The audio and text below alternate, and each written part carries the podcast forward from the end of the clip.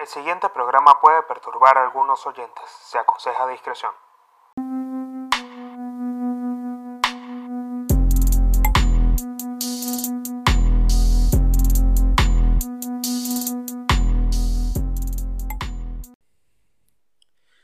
Bienvenidos a un nuevo episodio de Códigos de Honor con el Pablino. Les doy las gracias por estar escuchando un nuevo episodio del podcast. Eh, les doy un fuerte abrazo. Desde acá les mando un fuerte abrazo a todos aquellos que están viendo en este momento Códigos de Honor.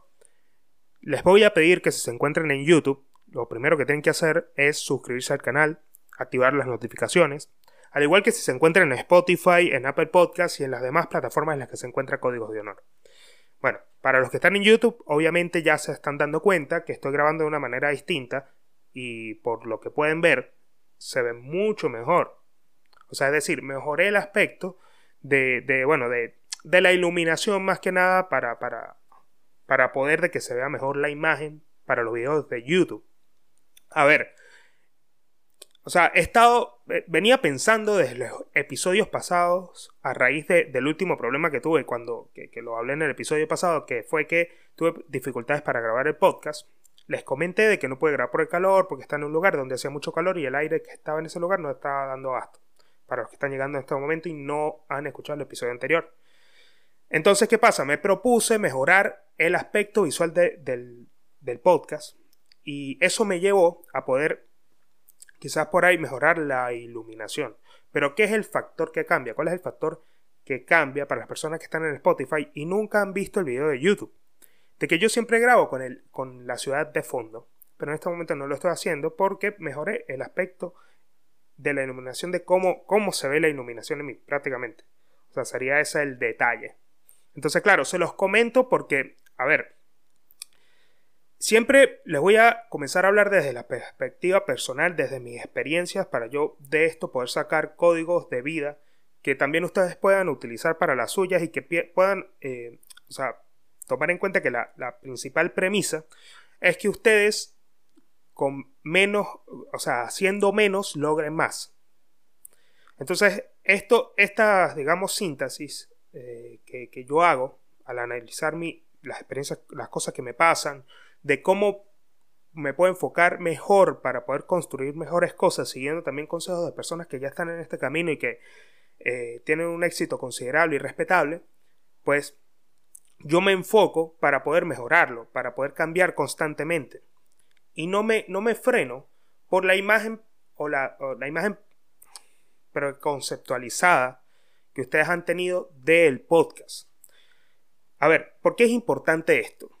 Cuando nosotros comenzamos un proyecto, eh, esto lo digo para todos los emprendedores, para todas las personas que estén escuchando que sean emprendedoras, que estén pensando en montar un negocio, que tengan una página de Instagram, que, a ver, o sea, que tengan su negocio en las redes sociales también, o sea, que su negocio esté ahí en las redes sociales lo que siempre les voy a recomendar es que actúen bajo un criterio con el cual, o sea, que forme parte de su estilo de vida.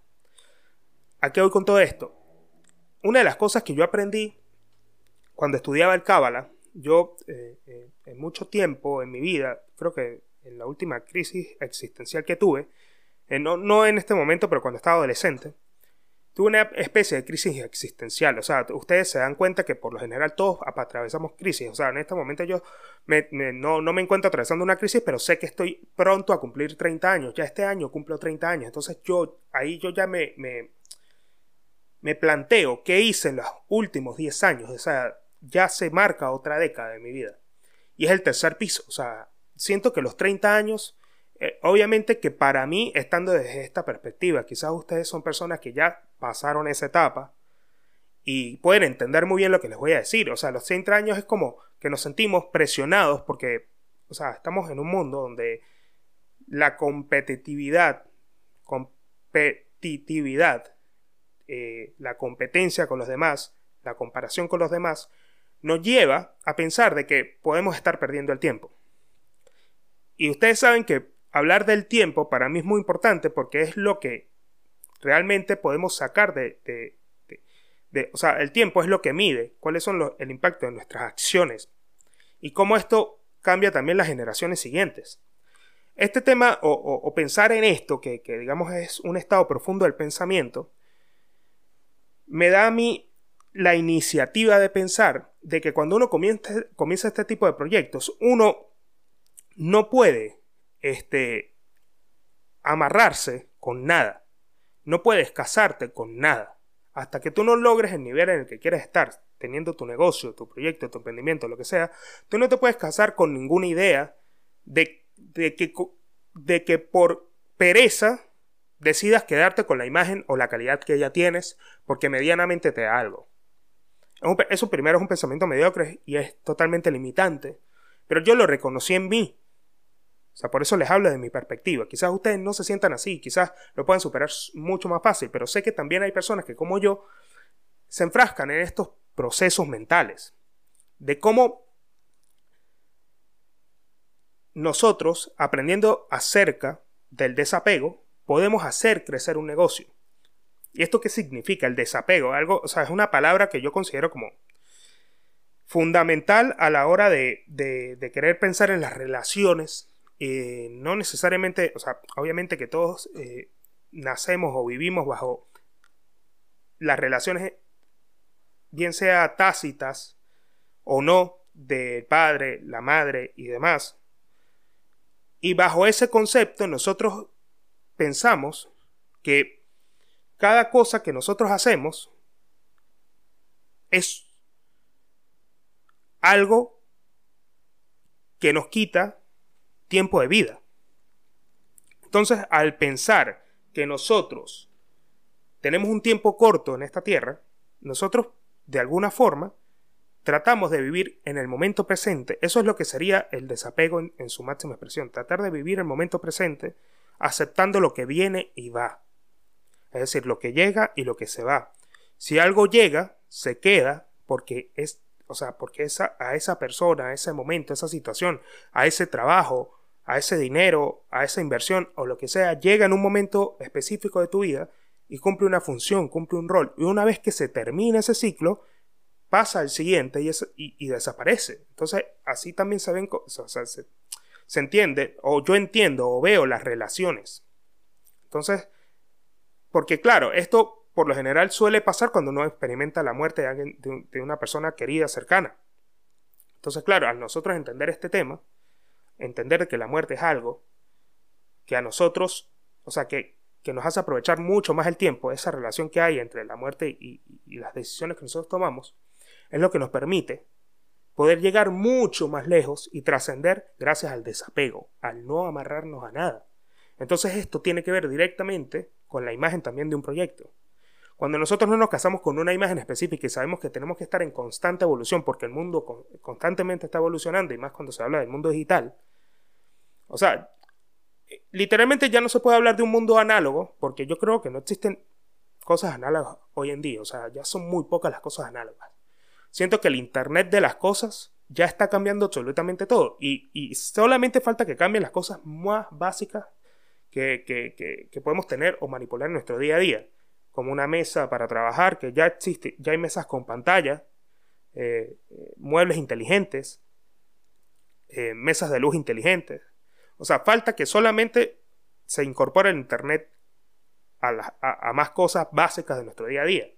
Pero el mundo está en constante cambio. Entonces, ya cuando estás transicionando de un momento a otro, de pasar de un, mundo análogo con una imagen análoga, como ha pasado con la evolución de, las etiquetas de Coca-Cola o con, cualquier otra marca reconocida, que ustedes puedan eh, ver este ejemplo, ustedes se dan cuenta que ya pasaron de un mundo análogo, la transición entre el mundo análogo y el mundo digital fue muy rápida, porque, o sea, estamos hablando de 20 años, 22 años aproximadamente cuando comenzó el Internet de las Cosas, o sea, a, masificarse, por decirlo así, y que, fue una constante de cambio del mundo análogo al mundo digital. O sea, ya no solamente eran los teléfonos que tenían Internet, ahora era todo, ya comenzaba a ser todo, las, heladeras, las neveras, o sea, pudiese decir todo lo que es los componentes de un automóvil con inteligencia artificial, eh, los parlantes, o sea, muchas cosas comenzaron, los AirPods, todos los accesorios de los teléfonos celulares, todo o sea, comenzó a expandirse el Internet de las Cosas. Y esto eh, también fue evolucionando gracias a los algoritmos y fue evolucionando gracias a, las inteligencias artificiales. O sea, las inteligencias, hoy en día hay un proyecto de, de, inteligencia artificial muy, a mí me parece uno de los proyectos más interesantes que existe actualmente, que es el MP3O, que es una inteligencia artificial, si no me equivoco, es de Tesla. Y es una inteligencia artificial que prácticamente puede reemplazar absolutamente todo.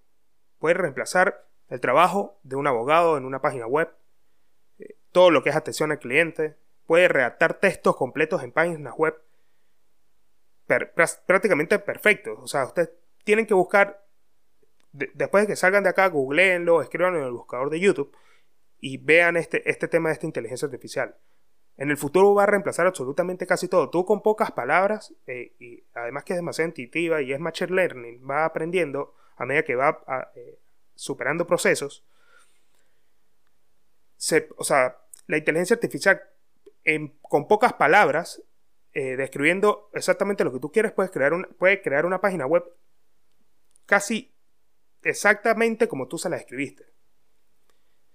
Tienen que ver el video porque literalmente estas son cosas que van cambiando el futuro y que lo van transformando y que van, o sea, digamos, consiguiendo un nuevo molde para el mundo el que, se va desarrollando.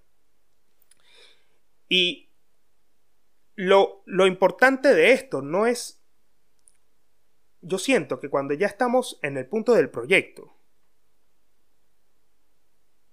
que tiene una imagen que cambió conforme al mundo, nosotros tenemos que ir evolucionando y experimentando mucho más en esa constante de cambio.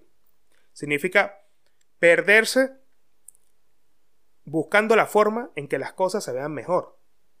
Porque el tema de la calidad, y, es ya tercera vez que lo hablo en un episodio, y no, no necesariamente es para que ustedes digan, coño, bueno, ya está el tema de la calidad, hasta ahí está, hasta ahí llegó.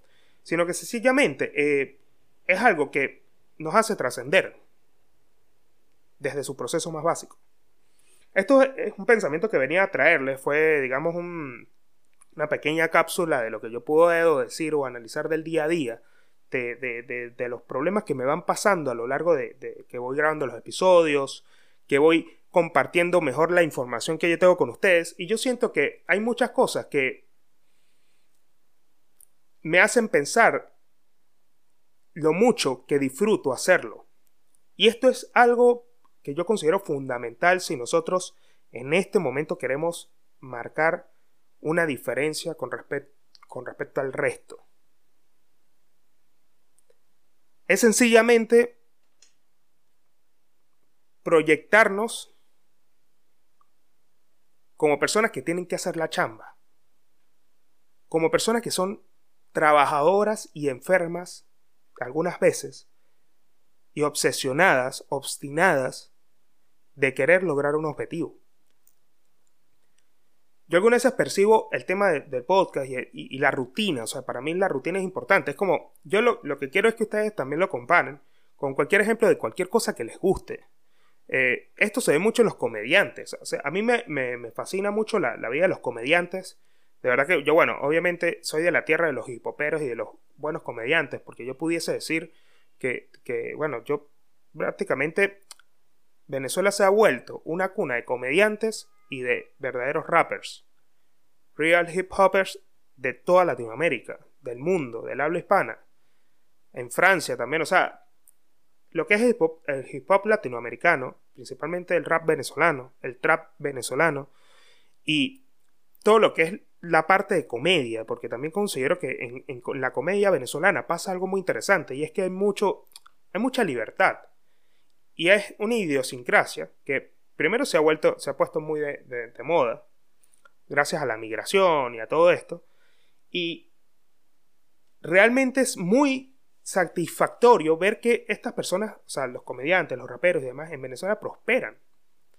Me hace sentir orgulloso eso. Entonces, cuando yo me siento, veo este tipo de personajes, veo, veo las figuras que existen, que, que tienen éxito. Por cierto, Acapela, que vino hace poco acá a Buenos Aires, estuvo o sea, vi la foto y estuvo brutal lo del tema del concierto. Y la rumba que hicieron en From the, From the Block eh, después del concierto también estuvo brutal. Lastimosamente no pude ir, pero me imagino que tuvo que haber estado arrechísima. Y lo que yo siento es que estas movidas, eh, nos da a conocer mucho más como cultura. Y, hace, y eso, eso es lo que produce una integración interesante en el país cuando tú estás. O sea, cuando tú sientes esa integración de culturas, es interesante porque entiende muchos puntos de vista de la sociedad venezolana, que en este momento se encuentra en un constante cambio. Eh, bueno, obviamente todos sabemos, si ustedes son venezolanos que están escuchando esto y si no lo son, bueno, les informo que Venezuela está constantemente está cambiando en este momento. O sea, las cosas ya no están como antes, ya mucha gente fue y saben que Venezuela no está mal como estaba cuando yo me vine, 2016, que fue una de las etapas más rudas de Venezuela. Ahora está totalmente distinto. Y es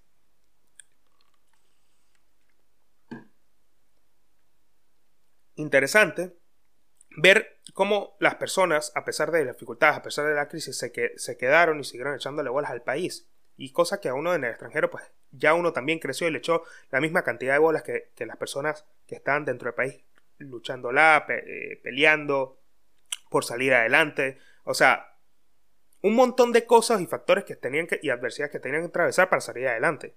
Y hoy, y hoy en día mucha gente está recogiendo los, los frutos de eso. Y Venezuela pues no sigue siendo la misma Venezuela de antes como cerrada al mercado extranjero, sino que sencillamente todo es como que está, la inversión está llegando. Obviamente que hay muchos factores que pueden influir en eso. Y claramente uno, uno puede llegar a ser el gobierno, ¿no? Claro, es como todos los países. Si el gobierno no funciona, pues el país se va a la mierda. Claramente, pero hay algo que está cambiando. Y eso ya es algo, o sea, que haya dólar de facto es otra realidad. y, y representa también un, cambio importante en el mundo en el que vivimos. Pero también está pasando lo, de, lo, que pasa, lo que está pasando en Europa del Este, que esto no lo voy a hablar en este episodio porque les tengo una sorpresa. Literalmente para el próximo episodio les tengo un buen episodio acerca de este tema que está pasando en Europa del Este con Rusia, Ucrania, la OTAN, la Unión Europea, Alemania, Estados Unidos. Este, está bastante interesante, pero les tengo una sorpresa que todavía no se los voy a anunciar, pero lo que les voy a decir es que esto se va a estar publicando en el próximo episodio. En el próximo episodio vengo con un episodio bueno, conciso acerca de este tema y, hay un posible invitado, vamos a esperar, eh, pero les voy informando desde ya. Ahora, retomando el tema acerca de lo importante que significa para nosotros tomar la rutina de las personas que tú admiras, como pasa, me pasa en este con, como me pasa con los comediantes que, o los raperos principalmente, que todo el tiempo están escribiendo o, ensayando sus rutinas. Es decir, se montan a improvisar en un teatro, están ahí eh, haciendo rutina, chambeando, están constantemente probando ideas, están cantando, grabando. O sea, yo lo veo como parte de esa rutina. Sentarme a grabar el podcast es para mí la rutina. O sea, es como por chambeando, es hacer la chamba, es hacer el trabajo, aunque algunas veces tenga pereza, aunque algunas veces diga no lo quiero hacer, o, o, me prefiero tirarme a ver una serie, eh, o, prefiero hacer otra cosa que no sea algo que, que sé que me, que me va a traer beneficios si lo sigo haciendo. Porque eso es lo que pasa. Nuestro, algunas veces nuestro cerebro nos engaña y nos hace pensar de que estar tirados en la cama también es una solución. Pero cuando tú estás en este tipo de proyectos, y esto te lo digo si eres emprendedor, si eres una persona que, está buscando crecer, es que no puede faltar la producción de contenido, no puede faltar el producto. Tienes que hacerlo igual. Y esto funciona para cualquier otro negocio que tú quieras. Salvo que para un negocio de comida, claramente. Pero cuando tú ya tienes una clientela, cuando tú sabes que ya hay gente que está detrás esperando algo, no los puedes hacer esperar. Y tienes que darle lo que están pidiendo. Yo sé que ustedes están acá también porque son personas ambiciosas, porque buscan crecer, porque están de alguna forma buscando una guía. Y esto está muy bien porque yo busco también guía en otras partes y busco puntos de vista totalmente distintos y busco personas que no piensen igual que yo, porque pues, eso, eso también es importante porque pone a, red, a, a prueba nuestros conocimientos. No porque la opinión sea tan distinta o tan marcada o tan diferenciada, no, sino que sencillamente nos da otro ángulo. Y bajo otro ángulo nosotros podemos enfocar mejor el camino hacia donde estamos yendo. O sea, para mí eso es un punto importante a la hora de, de, de, pasar a un proyecto, o sea, de ver un proyecto desde una perspectiva tener una, filosofía de vida para ver un proyecto, para hacerlo. O sea, es decir, yo salgo a hacer la rutina también. Yo estoy acá haciendo rutina y eso es importante. improvisar algunas veces, no hacer las cosas tan perfectas, buscar documentar tus emociones, buscar documentar eso que piensas, como hacía Marlon Brando. Esa es una de las rutinas que también a mí me, me volvió loco porque Marlon Brando grababa cassettes, eh, se, se grababa él mismo, hablando. Y no fueron cassettes que salieron a la luz, sino que él tenía su propia grabadora de pensamientos. Y esto es sumamente fundamental.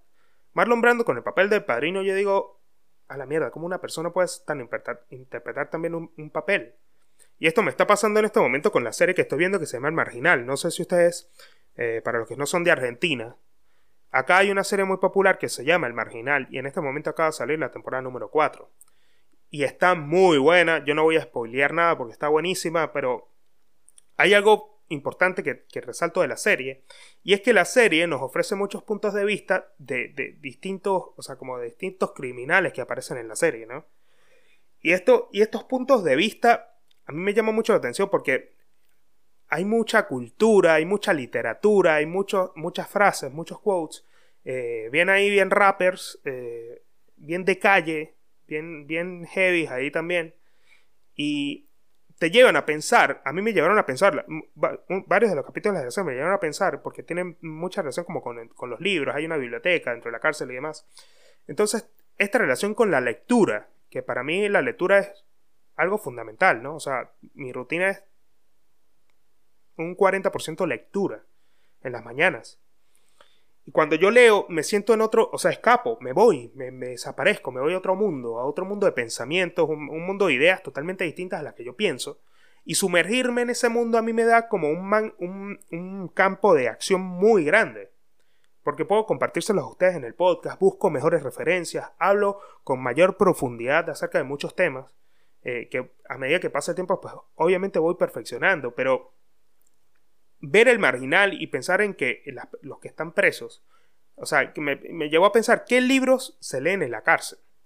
Cuando vi eso, yo dije, o sea, sería interesante ver qué libros se, leen en la cárcel, porque, claro, obviamente que, que, bueno, depende de la persona, claramente, pero siento que hay un mercado de libros en la cárcel que que creo que son, constituyen como reglas fundamentales para, para pasar la estadía dentro de la prisión, no ser que sea eh, cadena perpetua, ¿no? Pero, pero principalmente es como, tipo, comienzas con, hay muchos que comienzan con un problema religioso, como un conflicto religioso, porque creo que eh, eh, en, el mundo occidental, por decirlo así, la religión católica, la religión judeocristiana, creo que está, o sea, es un gran porcentaje y en las poblaciones carcelarias, principalmente en Latinoamérica, eh, esta, religión impera.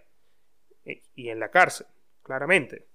Entonces, creo que el primer conflicto con el que se consigue la cárcel pudiese ser, eh, desde una óptica muy objetiva, un conflicto religioso. Y esto quizás pueda llegar a ser un tema aparte para, para, el episodio del podcast que creo que, que puede llegar a ser un buen tema, hablar de conflicto religioso en las cárceles. Es que nos cuestionamos el por qué pasaron las cosas y por qué llegamos ahí. Y esto tiene muchas matrices y vertientes, pero estar en la cárcel significa una sola cosa. No vas a ver la calle durante mucho tiempo y vas a tener que aprender a convivir en un ecosistema totalmente distinto, donde hay muchas subculturas, donde hay mucha violencia, donde hay mucha codicia, mucha avaricia, muchas cosas.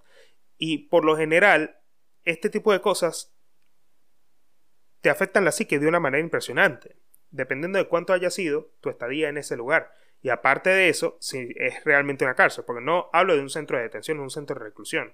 Que quizás en Venezuela, cuando, yo cuando estaba ejerciendo derecho penal, los centros de reclusión eran una total cagada. Eh, una, o sea, demasiado horrible lo que yo vi ahí, porque muchas veces lo visité y ustedes, lo han, los que escuchan el podcast de hace tiempo lo saben.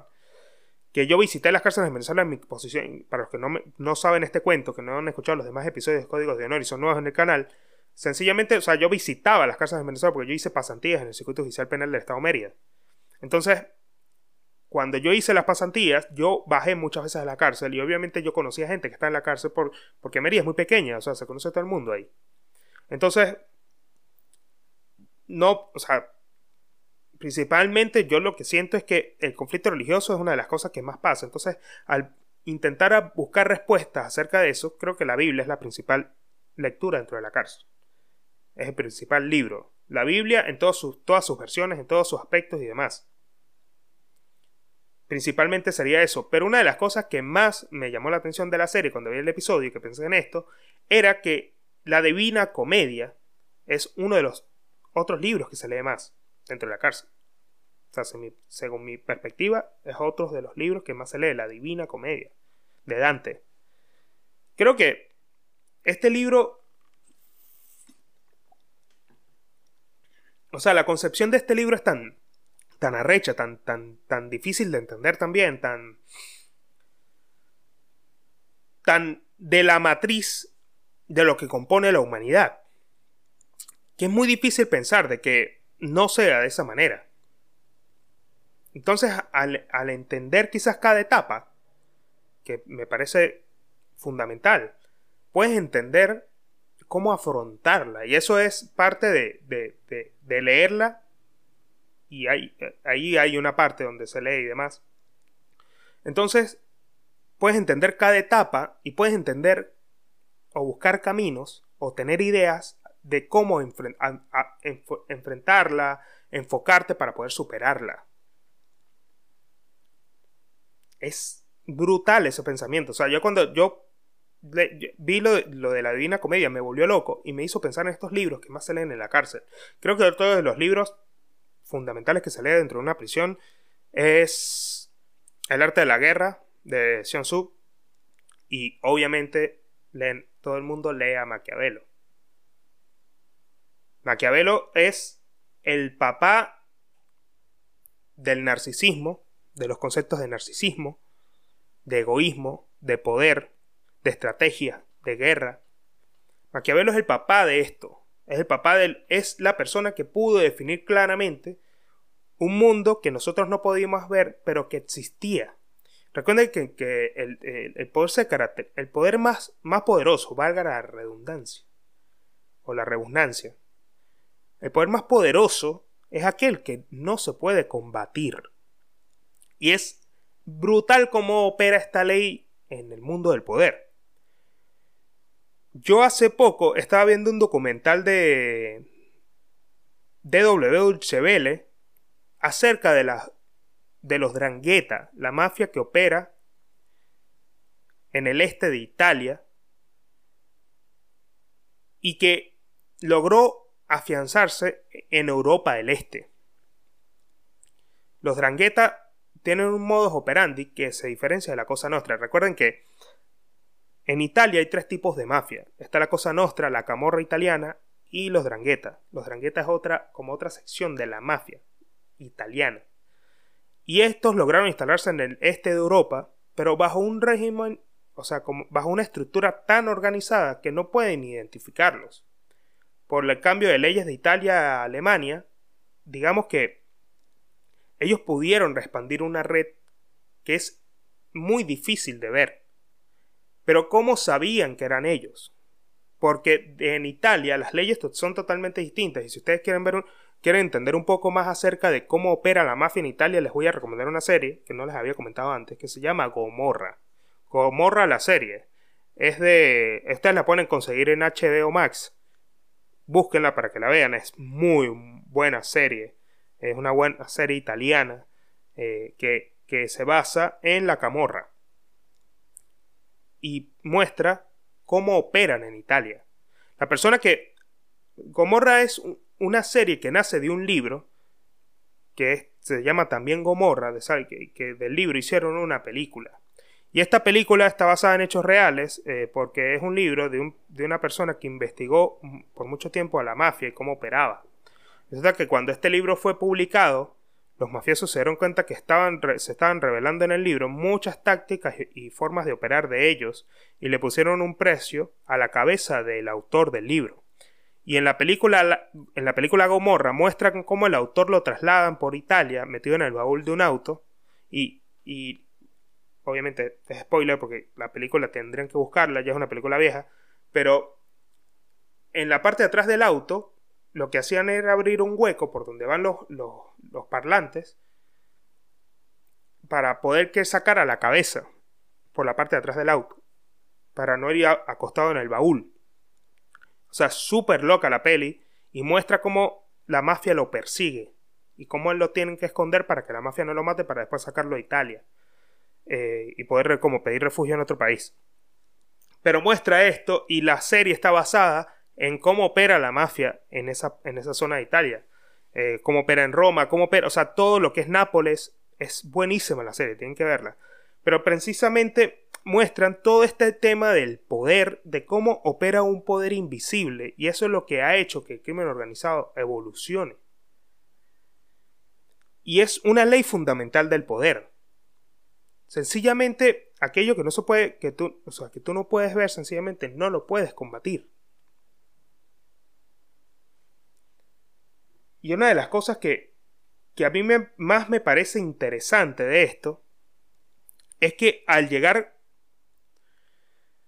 a pensar de qué es lo que nosotros leeríamos para poder salir de un espacio mental, o sea, de un, de un espacio mental, no, de un espacio reducido. A ver, ¿qué quiero decir con esto? ¿Cuál es el ejemplo que les quiero dar? Que sencillamente, cuando nosotros entendemos cuáles son los libros, que por lo menos esta parte de, los libros que se leen en una prisión, que nos ayudan a liberar la mente y llevarla a, lugares donde podemos encontrar mejores soluciones, nosotros pensamos en la importancia que es tener criterio para poder elegir buenos libros. Porque los libros son una ventana a un mundo nuevo que tú no conoces, donde hay una infinidad de vocabulario tan vasto que te hace expandir tus horizontes y tus horizontes mentales. Cuando tú entiendes que a través de la lectura puedes conseguir mucho más recursos mentales para poder solucionar problemas, que es prácticamente el 80% de las personas que están en el juego, que están resolviendo peos, saliendo adelante y demás, nosotros podemos entender la importancia de la lectura. Y no, o sea, y lo importante de esto no es pensar de que el único refugio sea ese. Obviamente que en una situación en la cárcel es totalmente distinto, pero esto nos lleva a un estado tan profundo de la conciencia que sencillamente no necesitamos más nada. Y ahí es cuando tú te pones a ver que la mayoría de los, de los porque ha pasado o sea, se han determinado en distintos estudios de que los presos que leen, y esto es algo interesante, un dato interesante que les traigo para este episodio, los presos que logran leer, que, mantienen una constante, eh, constante lectura dentro de la prisión, son los que logran soportar la cadena sin ningún tipo de, como de alteración en su psiquis. Es como que tipo se mantienen demasiado estoicos. Son personas que pueden pasar una cadena y que van aprendiendo a través de los libros. Los libros son su único, o sea, como que su única la única libertad que tienen para la mente. Por eso es que en, las dictaduras, eh, en las dictaduras del pasado, en las dictaduras actuales, el, recorte de información, el poder concentrar la información y no abrirla hacia el público, es lo que hace que, los, que se mantengan aún más en el poder. Donde la ignorancia reina, el poder triunfa. Y por eso, hoy por hoy, nosotros tenemos que tener sumamente cuidado con las cosas que leemos. Porque podemos pensar que un libro no es importante cuando no sabemos bien lo que escogemos. Pero cuando nosotros ya sabemos que a través de distintos pensamientos de personas que están en un camino que nosotros ya, o sea, que estamos intentando crear nosotros, que esas personas ya recorrieron, tomamos mejores decisiones con respecto a los libros. Los libros te abren el camino, te lo pueden cerrar y demás, pero son libros, hay libros que son claves para nosotros poder avanzar en la vida. Y esto es algo, esto es una sección que les quiero comentar. Yo a partir de ahora en mi Instagram voy a estar publicando constantemente las historias, los libros que voy leyendo y les voy a dar una puntuación. A mí me gustaría en un futuro o no, muy lejano, poder crear un, club como de lectura. Sencillamente es agarrar un libro todos los domingos y hacerle el resumen. Un libro que ya, ya haya leído, hacerle un resumen a través de un live en Instagram para poder compartir ideas e intercambiar ideas. Si ustedes también tienen libros o recomendaciones de libros, pueden escribirla acá en, los comentarios o enviármelas a, arroba el pablino, a un DM en Instagram, para poder comenzar a analizar más libros. Esto es algo, una, es una rutina que quiero comenzar, como, comenzar a implementar y, compartirla con ustedes, porque también yo sé que ustedes están buscando buenos libros ahí en en en en la calle. Sé que están buscando cosas buenas, así que nada, yo tengo un buen repertorio para compartirles y se los voy a estar compartiendo a medida que pase el tiempo. Poco a poco les voy compartiendo los libros que voy leyendo. Hoy publiqué, eh, hoy publiqué no.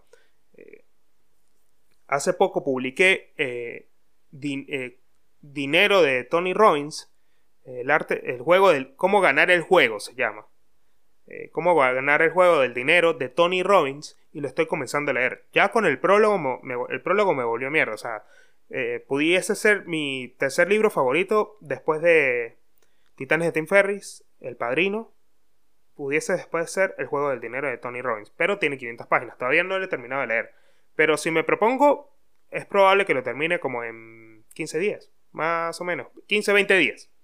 Puede ser que lo termine si me propongo y así les traigo el resumen, se los voy comentando a través del podcast también, les voy comentando pensamientos de ahí y, se los estoy compartiendo también por Instagram. Así que si ustedes tienen alguna recomendación o algo quieran dejarme, mándenmela, déjenla, escriban en los comentarios o mándenmela arroba el Pablino. Eh, igual estoy a la orden para lo, que ustedes, para lo que ustedes necesiten.